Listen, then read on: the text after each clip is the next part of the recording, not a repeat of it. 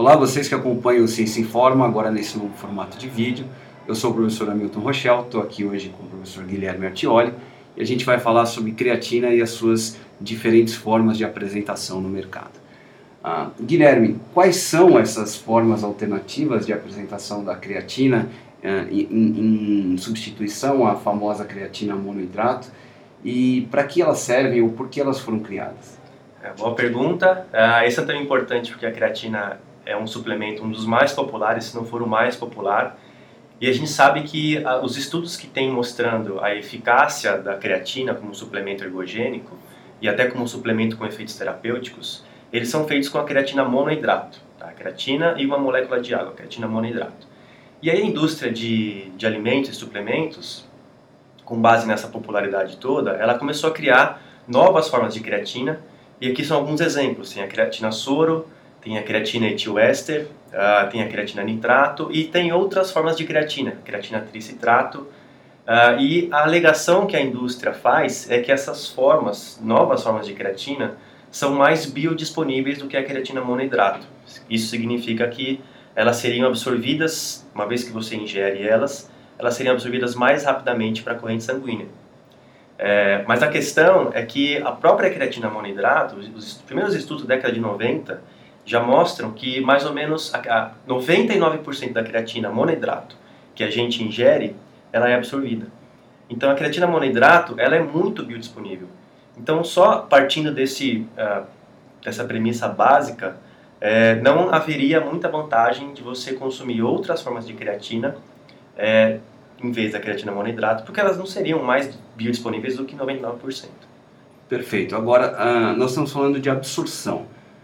E quanto à incorporação dessa creatina no músculo, quanto de aumento a gente vai ter em resposta à suplementação? Isso difere com essas diferentes formas de creatina?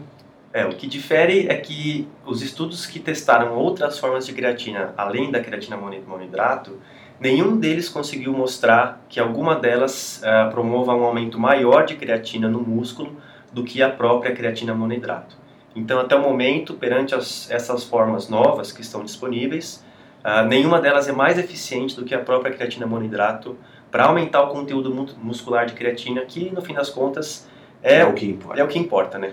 Tá, então se a gente pensar assim, também não faz muito sentido a gente imaginar que elas seriam mais eficientes do ponto de vista de melhora do desempenho, não, correto? Tá correto. Elas não são mais eficientes e elas geralmente são mais caras, então o custo-benefício é, não vale a pena, é algo que, que realmente não vale a pena.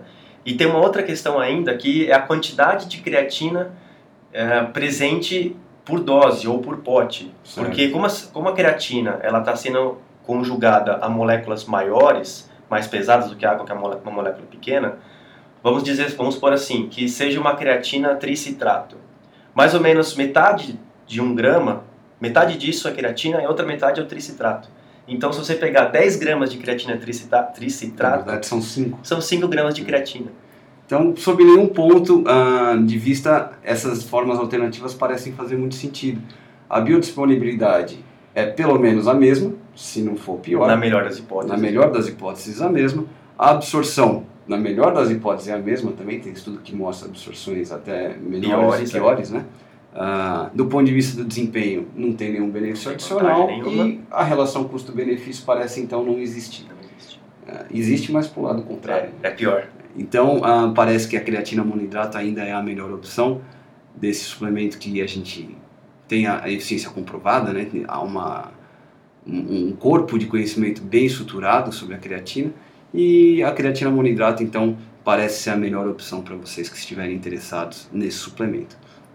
Agradeço a audiência de vocês. Não esqueçam de acompanhar também o nosso blog, vocês já conhecem o endereço www.cienciainforma.com.br. Temos também o link para o podcast dentro do nosso blog. Assinem, acompanhem e obrigado.